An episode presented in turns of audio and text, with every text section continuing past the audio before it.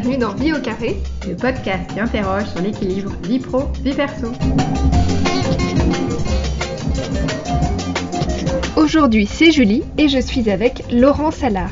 Le smartphone est-il un ami ou plutôt un ennemi? Pour le savoir, on a interrogé une experte, Laurent Salard, elle est sémiologue et sociologue de formation. Elle est maître de conférences à l'Université de Lille en sciences de la communication et elle est aussi chercheuse à la Sorbonne. Sa spécialité, les pratiques digitales et le smartphone. Elle analyse nos pratiques et nos rapports très intenses et ambivalents avec ce fameux téléphone. Bonne écoute Bonjour Laurence. Bonjour.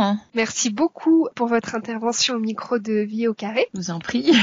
On a eu euh, beaucoup d'invités euh, pour la première saison euh, de Vie au carré. Ils nous parlent tous du rôle et de l'importance du smartphone et aussi des réseaux sociaux. Qu'est-ce que vous en pensez vous? Et est-ce que vous pensez que ça participe à une évolution des équilibres vie pro-vie perso? Parle beaucoup de la révolution numérique, euh, parle beaucoup du numérique de façon euh, justement un peu trop immatérialisée. Donc on parle du cloud, des plateformes, euh, justement de l'immatériel. Mais en revanche, euh, dans l'usage quotidien, le numérique, il prend souvent la, la forme d'un smartphone. Donc il a, il a un aspect assez matériel. C'est un objet que l'on tient en main. C'est l'équipement, on va dire, numérique le plus répandu, alors à la fois dans le monde et bien sûr en France, hein, puisque vous êtes à plus de 70% aujourd'hui d'équipements en smartphone pas seulement en portable et on, on est sur du 90 avec euh, en, comptant les, les portables et ça dès le plus jeune âge hélas pour le meilleur et le, pour le pire mais bon euh, les moins de 12 ans euh, dans l'enquête du baromètre du numérique, enquête à partir des individus de à partir de 12 ans. Mais on a aussi des chiffres sur les préadolescents qui sont aussi bien équipés en, en smartphone. Donc aujourd'hui, la France a opéré une bascule mobile, comme on dit, c'est-à-dire on se connecte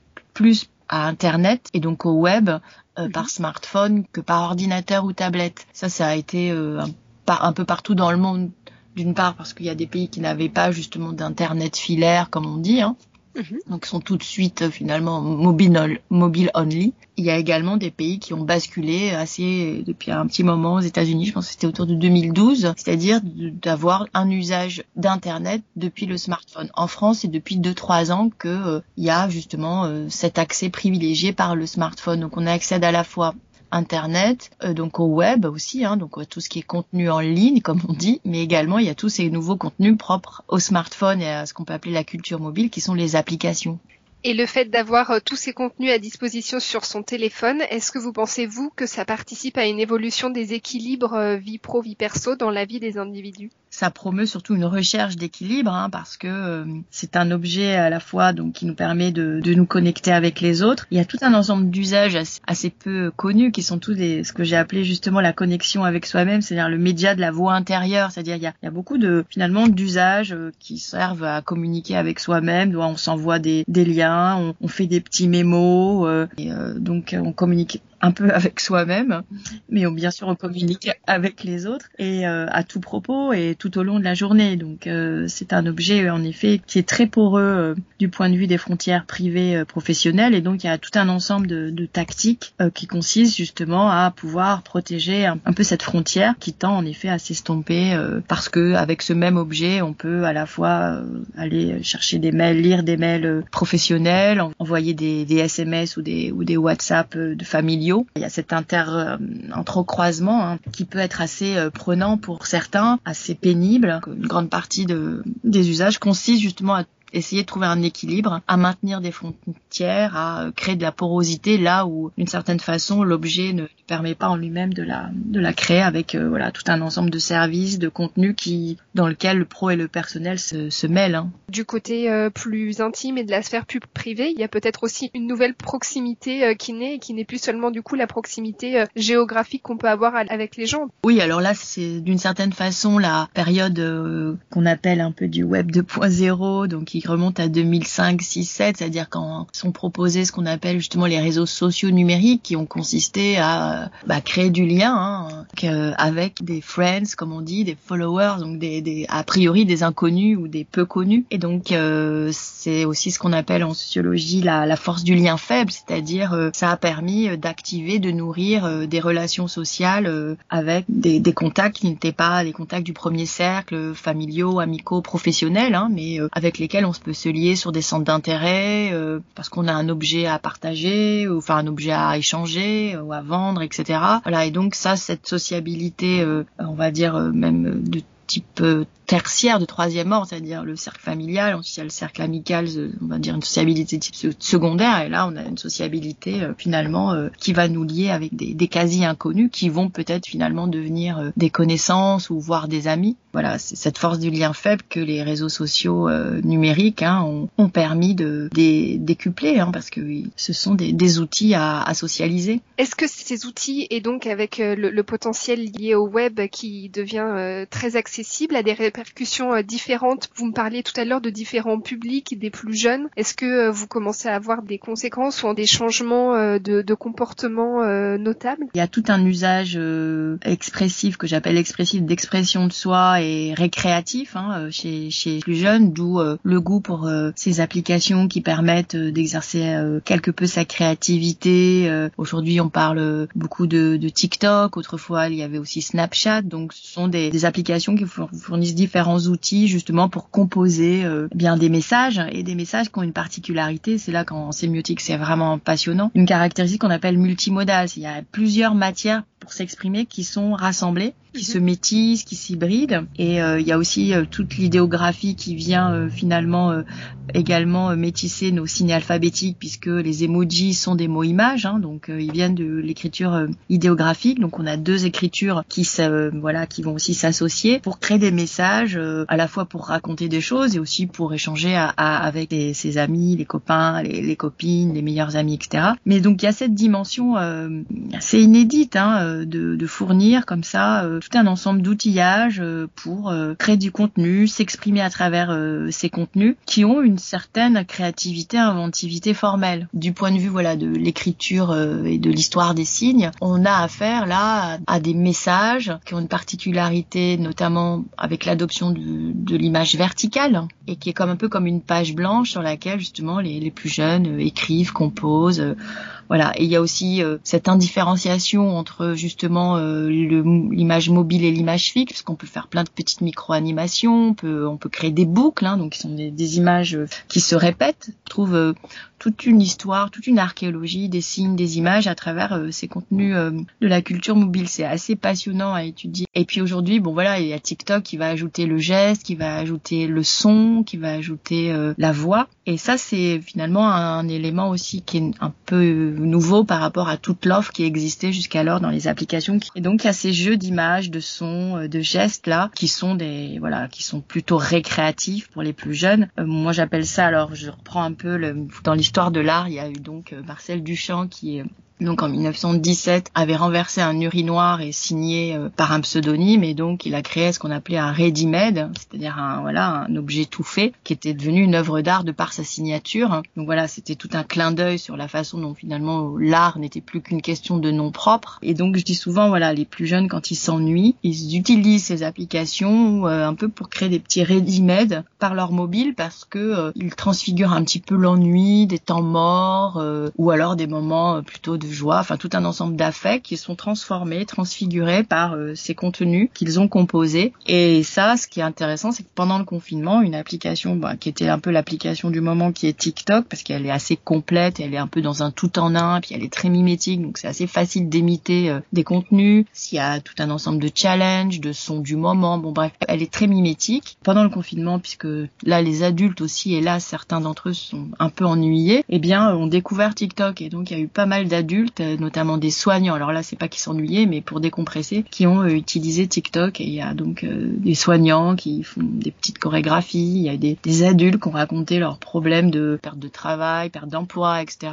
Avec des boucles TikTok, c'est assez inédit de, de voir tous ces adultes rentrer un petit peu dans cette boucle de créativité récréative en fait. Est-ce qu'il y a une forme de repli sur soi du coup, puisqu'on est euh, plus tout seul avec son smartphone, même si on interagit aussi potentiellement avec ou des proches ou des collègues euh? Euh, C'est-à-dire oui, voilà, on y a quand même cette idée que c'est un écran et bon, même si c'est, je l'appelle aussi une caméra stylo pour reprendre un petit peu hein, le terme qui avait été inventé par un critique de cinéma en 49, s'appelait Alexandre Astruc, qui disait un jour avec une caméra on pourra réaliser des films comme on écrit des, des livres. Hein. Donc cette caméra stylo, cet écran caméra stylo qui n'est pas qu'un écran justement, eh bien nous occupe deux fois plus parce qu'on regarderait des contenus comme on le fait à la télévision, bah on regarderait des contenus, mais non seulement on regarde des contenus, alors là de plus en plus, donc on retrouve des usages vidéo, etc. qui augmentent énormément, mais qui sont assez traditionnels. Hein. Euh, mais on a aussi cette activité de communiquer par euh, l'intermédiaire de contenu que l'on doit composer. Donc ça nous ça nous prend du temps. On a deux fois plus de, temps, euh, on va dire, d'écran. À partir du moment où il ne s'agit plus simplement de regarder avec cet écran, mais il s'agit aussi d'écrire avec tout un ensemble de, signes les, plus amples, puisque maintenant ça va du son au geste, à la voix, à l'écriture, à l'image. Hein, donc on n'a jamais eu autant de signes pour communiquer. Et voilà, d'outils pour composer des messages. Et donc ça crée une autre activité qui, est aussi preneuse de temps à quel moment ça vient en confrontation avec d'autres temps de notre vie euh, et si oui lesquels? Ou est-ce qu'au final c'est une nouvelle façon pour nous de, euh, de, gérer notre temps puisque ça va être comme vous le disiez aussi une façon aussi parfois de, de tromper l'ennui de moins avoir l'impression d'attendre? Oui il y a plusieurs dimensions dans, dans, dans la question. Donc d'une part on a vu que par euh, notamment euh, ces applications qui sont aussi des réseaux sociaux euh, bah, sur les smartphones donc il y a ces applications qu'on appelle des applications de messagerie sociale. Donc on est toujours dans des ce qu'on appelle justement de la de la messagerie, donc on interagit avec d'autres, mais par l'intermédiaire de contenus que l'on doit composer, d'accord? Euh, Donc écrire euh, ou alors aussi maintenant on peut dicter euh, un message à son WhatsApp qui va le retranscrire vocalement, donc on retrouve un petit peu le, le téléphone, mais voilà. Donc il se trouve que ce sont parfois aussi avec des inconnus ou des contacts ou des connaissances hein, que l'on interagit, donc on élargit le cercle des, des, personnes avec lesquelles on va interagir. Donc là, c'est déjà, bah, on augmente le, nombre d'interactions hein, possibles. Ensuite, il y a euh, cette idée en effet qu'il y a tout un ensemble d'interactions avec nous-mêmes. Donc euh, voilà, de, à la fois regarder, euh, faire de la veille. donc donc on a en effet plus de personnes avec lesquelles interagir, plus de contenus avec lesquels interagir avec soi-même de fait, euh, voilà, ça prend une ampleur euh, importante dans, dans la vie de chacun. Donc c'est ça et ça se fait pas forcément au détriment puisque justement dans ces contacts nés des réseaux sociaux numériques, de ces applications de messagerie sociale, c'est des contacts qui n'existaient pas lorsqu'on était dans une interaction de face à face limitée par euh, notamment des contraintes d'espace et de temps. Autrefois, puisqu'on a vu justement qu'avec le confinement, parce qu'on était confiné et contraint dans l'espace et le temps, on a là pu démultiplier les malgré tout les contacts à travers justement euh, ces outils de, de réseautage en ligne. Ça redessine en tout cas effectivement notre notre carte des interactions sociales.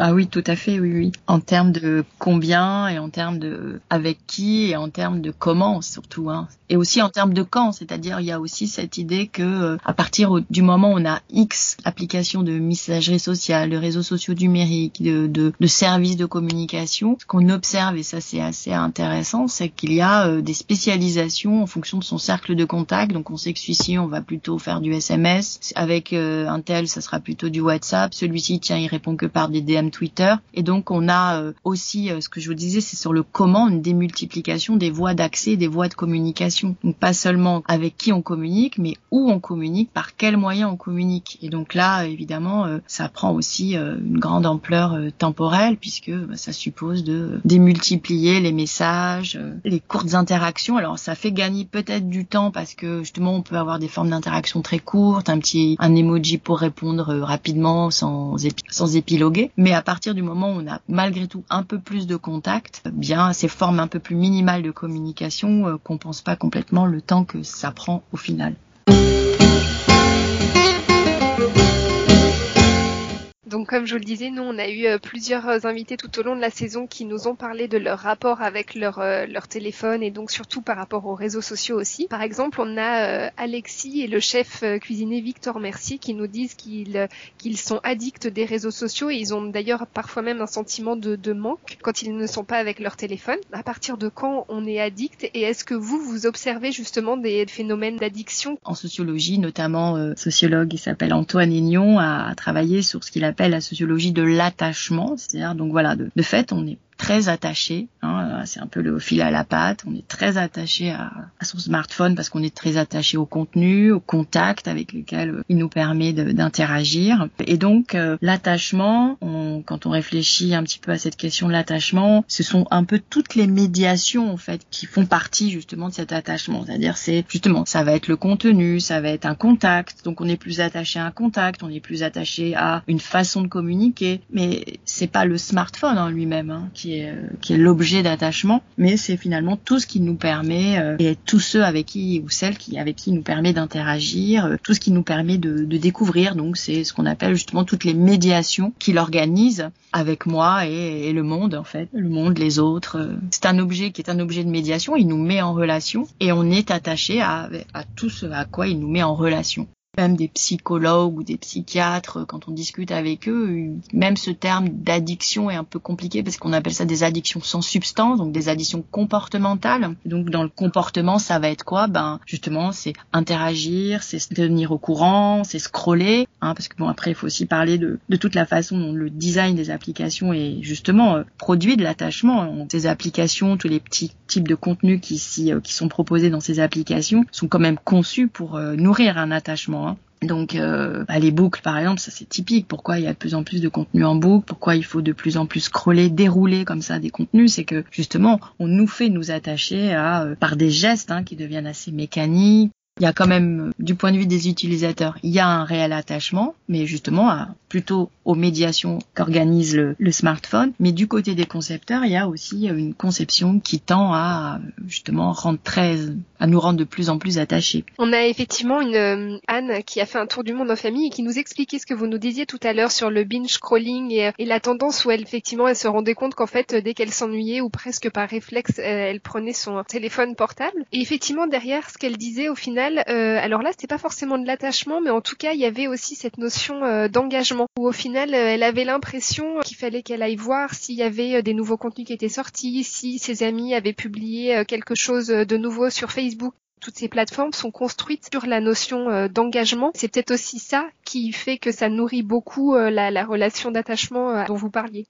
C'est-à-dire oui, il y a tout un ensemble d'activités qui, qui sont proposées, c'est-à-dire il s'agit plus simplement d'être spectateur, comme on l'est par exemple devant son poste de télévision, hein. mais il y a tout un ensemble d'activités qui nous sont proposées, euh, de liker, hein, voilà, liker, ensuite de commenter. Puis euh, il y a aussi tout simplement, souvent le design consiste à nous rendre euh, l'auteur même ou euh, celui qui initie le, le contenu, c'est-à-dire si on ne scrolle pas, il ne se passe rien en fait devant votre smartphone, voyez. Vous êtes presque le maître du jeu, quoi. C'est-à-dire donc vous êtes un peu celui qui va faire naître la boucle, faire défiler les contenus. Donc euh, là, vous avez quasi un engagement, une activité, un engagement physique qui est supposé pour que le contenu euh, soit soit lisible. Par exemple, vous êtes, je sais pas, sur un TikTok, euh, bah, vous verrez si vous n'activez pas la méta boucle en scrollant, bah, vous allez rester des heures et des heures sur une même boucle de 60 secondes maximum. L'activité même de, de donner presque vie au contenu, c'est votre rôle de spectateur d'être vous-même finalement à l'initiative des contenus. Et ça, c'est une activité qui est, qui est importante, qui est très forte. Quoi.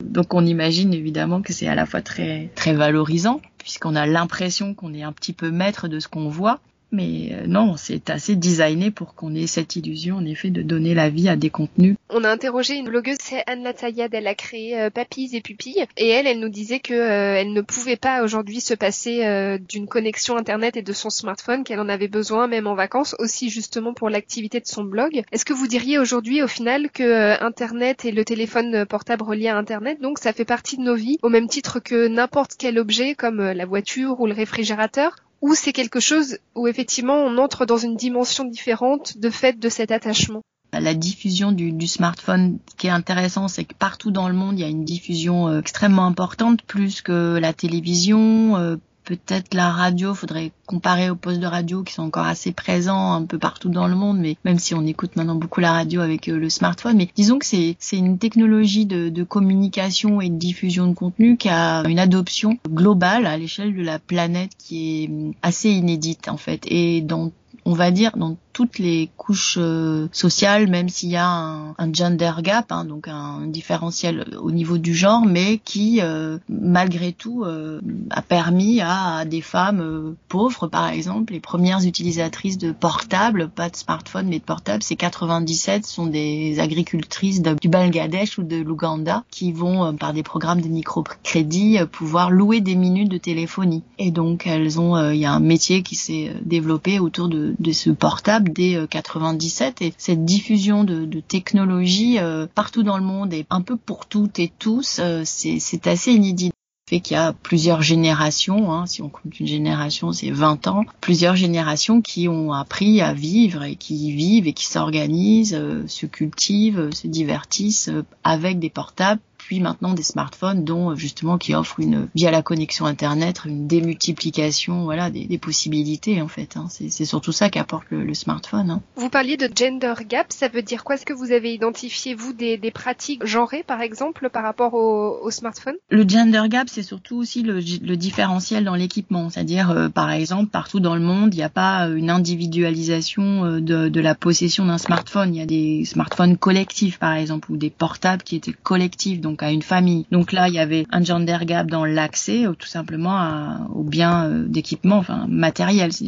Toute femme n'avait pas forcément accès à un mobile à elle, voyez. Donc il y a un différentiel qui existe encore aujourd'hui entre euh, la possession d'un smartphone par un homme et euh, d'une femme, voilà. Et ensuite des pratiques euh, genrées du smartphone, euh, c'est une vaste question puisqu'aujourd'hui le smartphone aussi fait bouger les genres et donc notamment le binarisme puisque il y a justement à travers ces applications Instagram et puis euh, maintenant un peu TikTok, il y a tout et puis aussi sur YouTube, hein, il y a eu toute une possibilité d'expression d'un nuancier d'identité. Hein. Donc ça c'est toute la partie justement que moi j'appelle d'expressivité sociale où il s'agit en partie aussi de se raconter et de se raconter raconter, notamment par exemple en euh, réouvrant finalement son identité de genre, en, la racontant autrement, en la, reconstruisant euh, par le biais de différents types de contenus, par des pratiques par exemple de maquillage pour les garçons, de travestissement. Euh. C'est assez intéressant de se dire que peut-être il peut y avoir en effet dans les usages, les pratiques, etc. une différenciation de genre, mais le genre lui-même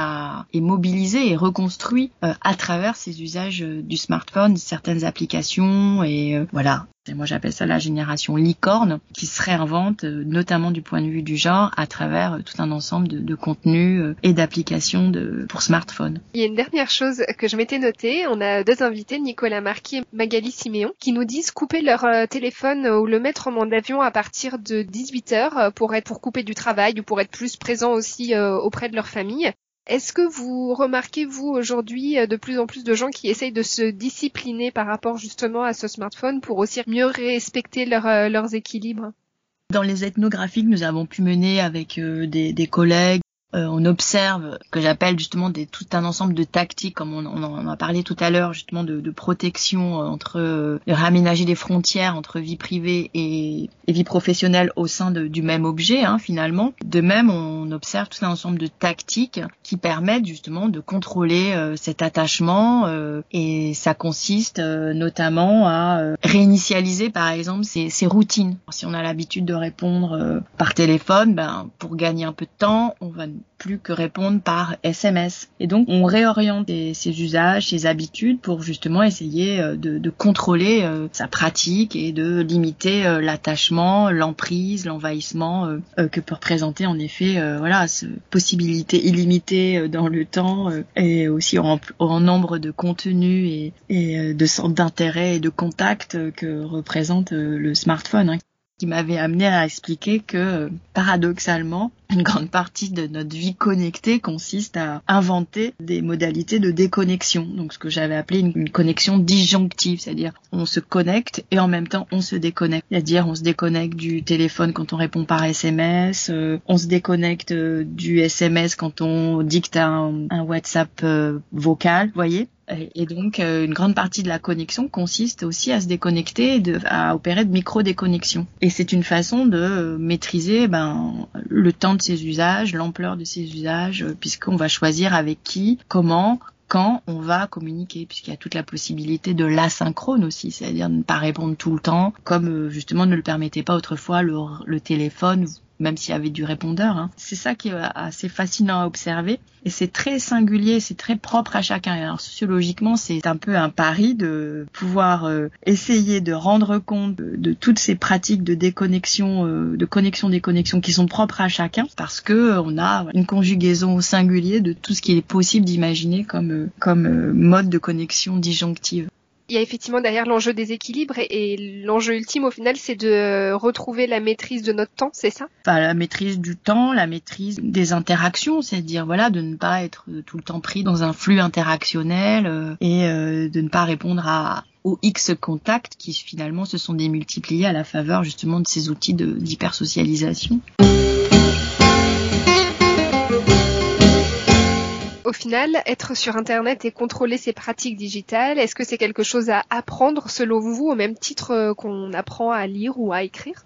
Oui, voilà, on observe beaucoup de réflexivité, hein, qu'on appelle la réflexivité des vis-à-vis des usages, qui fait que c'est aussi, ça fait partie de ce que j'appelle la connexion à soi-même, c'est de devoir réfléchir à la façon dont on va répondre ou pas, euh, comment, euh, sur quoi. Bon, finalement, lorsqu'on est amené à communiquer euh, via ses smartphones, eh bien, on est tout le temps en train de réfléchir à son propre usage, qui peut justement être une des explications du sentiment d'addiction. Hein. Ça, ça, prend beaucoup de temps, puis ça nous prend aussi beaucoup la tête. résultat, cette réflexivité, euh, évidemment, elle, elle, se forme en nous, elle, on, la pratique, elle le fait aussi de, de l'expérience. Et donc, en effet, contrairement à ce qu'on croit, euh, les plus jeunes qu'on appelle à tort digital native parce qu'ils seraient nés avec ces outils, euh, ont besoin aussi d'apprendre cette réflexivité, ce recul, cette distance vis-à-vis de soi avec ces outils, de soi avec les autres.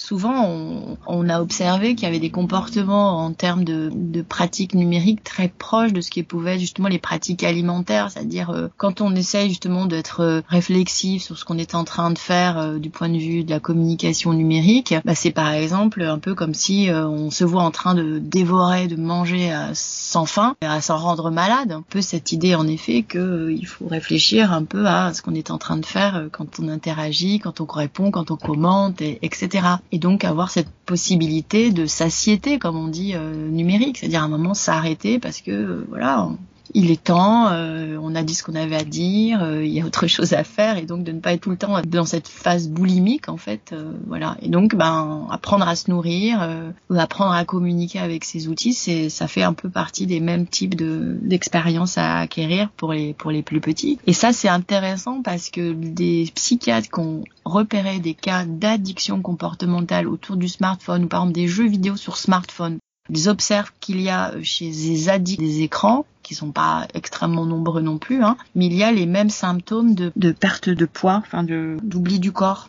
On est dans le trop euh, de la consommation numérique ou de la communication numérique, mais ça donne lieu finalement à une sorte d'anorexie euh, secondaire. Voilà, donc ça c'est Bruno Rocher, qui est psychiatre euh, et spécialiste justement des addictions comportementales. Il a été amené à traiter des addictions comportementales euh, liées aux écrans en étant d'abord spécialisé dans l'anorexie parce que il a finalement les mêmes les mêmes symptômes, les mêmes pathologies à soigner qui sont tout simplement là une mise en danger. Et, donc c'est là où l'addiction comportementale donne lieu à une mise en danger vitale. L'idée voilà de la satiété numérique est assez importante à acquérir. C'est quelque chose qu'on doit acquérir par nous-mêmes ou c'est quelque chose qui, selon vous, euh, doit faire l'objet d'un apprentissage euh, au même titre que euh, n'importe quel apprentissage à l'école, par exemple? Comme tout apprentissage, il va, il va supposer justement euh, des situations d'apprentissage, des contextes d'apprentissage et des, des, interlocuteurs de l'apprentissage. Et donc, euh, à partir du moment où c'est un outil qui sert bon, à communiquer avec les autres, en partie dans les interactions avec les autres, que euh, finalement des phénomènes d'autorégulation ou d'interrégulation, d'internégociation ou d'autonégociation vont, vont opérer. C'est voilà le fait de développer des, des règles de vie, je sais pas, collectives, familiales, qui permettent justement de parfois euh, stopper euh, des pratiques trop intensives. Euh.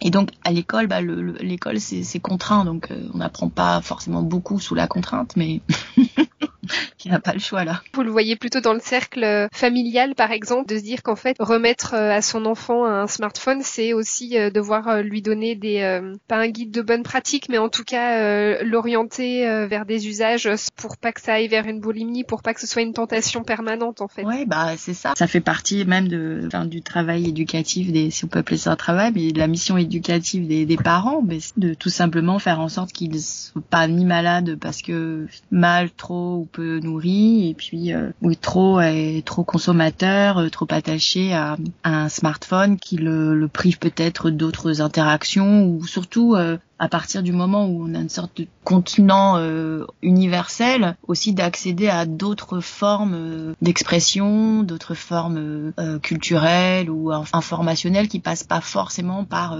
bah, ces types de contenus qui sont des contenus numériques pratiquer la danse sur TikTok, c'est sympa, mais faire du hip-hop dans un petit cours avec des personnes que l'on connaît pas, qui vont peut-être devenir des amis, tout ce qu'on appelle les stress scolaires, tout ça, c'est également important à, voilà, à maintenir. C'est quelque chose qui revient souvent dans les expressions des usagers qu'on interviewe, c'est ne pas mettre toute sa vie euh, dans, dans cet objet. Le problème aujourd'hui, c'est surtout que les usages vidéo montants, euh, on a euh, des pratiques très proches de ce qu'on peut ce qu'on peut observer du côté des pratiques télévisuelles où ça devient de plus en plus malgré tout un écran qui se regarde. Alors euh, bien sûr regarder c'est forcément actif hein, parce qu'on décode, on décrypte, on pense, on, réfléchit, on juge, on reçoit, on aime, on apprécie donc mais ça prend quand même le pas sur d'autres activités qui étaient des activités justement différentes de simplement regarder, de simplement consommer des, des contenus ce qui est déjà proposé euh, depuis très longtemps dans voilà à la télévision, au cinéma, etc. Au vu de tous les signaux faibles euh, dont vous êtes l'observatrice, comment vous imaginez euh, nos sociétés d'ici 5 à 10 ans? C'est un objet assez ambivalent parce que il est source de d'interaction, il permet de créer du lien, de développer des centres d'intérêt et en même temps au prix travail des enfants et au prix finalement d'un impact et d'un coût écologique qui est qui va falloir payer.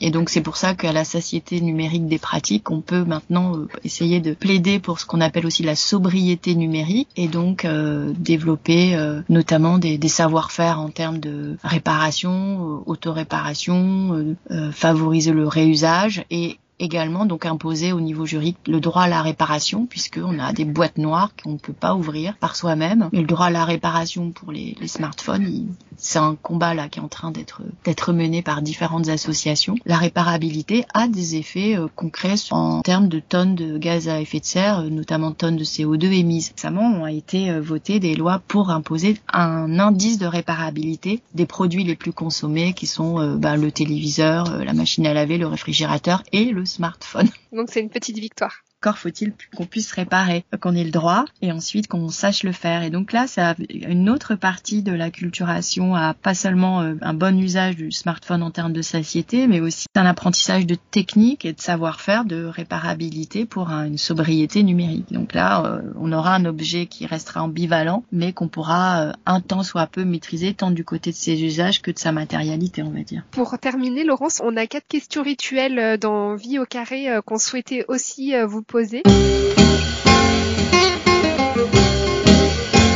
pense qu'à la première, vous y avez déjà un petit peu répondu, mais le smartphone au final, pour vous, c'est plutôt un ami ou un ennemi? C'est un peu comme on dit notre meilleur ennemi, quoi, pour tous. Vous voyez plutôt le verre à moitié plein ou à moitié vide C'est-à-dire là, je vous ai décrit l'ambivalence de l'objet et puis euh, dans un moment assez troublé au plan à tout point de vue, mais notamment au plan euh, écologique. Donc euh, je le vois doublement plein et doublement vide puisque c'est ambivalent et en plus il va nous aider pour le meilleur et le pire à vivre avec le trouble quoi du moment. Donc ouais, c'est au carré, moitié plein, moitié vide au carré. Est-ce qu'il y a une personne qui vous inspire ou qui vous a marqué? Ah, euh, je travaille depuis longtemps en compagnonnage d'esprit avec une épistémologue des sciences euh, et des techniques qui s'appelle Donna Haraway, que j'ai traduit avec des collègues Delphine Gardet et Nathalie Magnan, telle qui avait rédigé en 85, donc euh, un moment, un manifeste cyborg, et on parle beaucoup des cyborgs, etc., donc ces êtres mi-machine, mi-humain. Et donc, elle a longtemps, voilà, depuis longtemps, elle réfléchit justement sur cette question de nos relations avec la technique,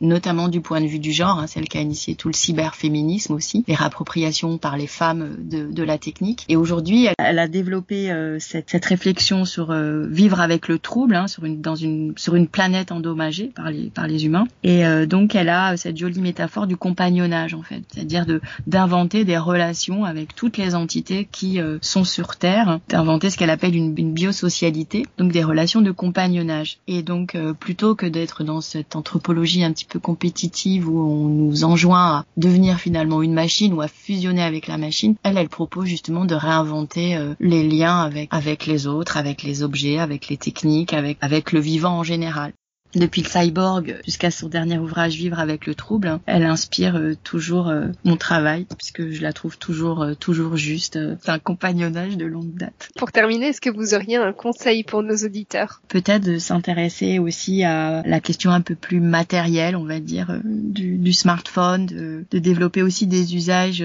dans la question de la réparation, d'avoir une curiosité aussi pour, cette dimension-là et également d'avoir un regard et, et beaucoup de, de préoccupation pour euh, tous les humains qui, qui, contribuent à justement à rendre possible nos, nos usages et donc d'aller aussi euh, un peu plus regarder euh, ce qui se passe du côté des, des enfants qui travaillent dans toutes les mines et, et les adultes également donc toute, toute cette dimension à la fois matérielle et humaine qui permet de nous plaindre de notre addiction de pleurer nos données etc en Occident. Merci beaucoup Laurence. Merci à vous. et bon courage pour la suite et pour vos cours aussi. Merci. J'espère que cet épisode spécial vous a plu. C'est la fin de la première saison de Vie au carré, mais on planche déjà sur la saison 2. On vous prépare plein de rencontres qu'on a adoré enregistrer. On a vraiment hâte de vous les partager. En attendant la reprise, on reste en contact sur notre site accent.com et sur notre compte Instagram du même nom qu'on nourrit aussi beaucoup en contenu. On vous dit donc à très bientôt.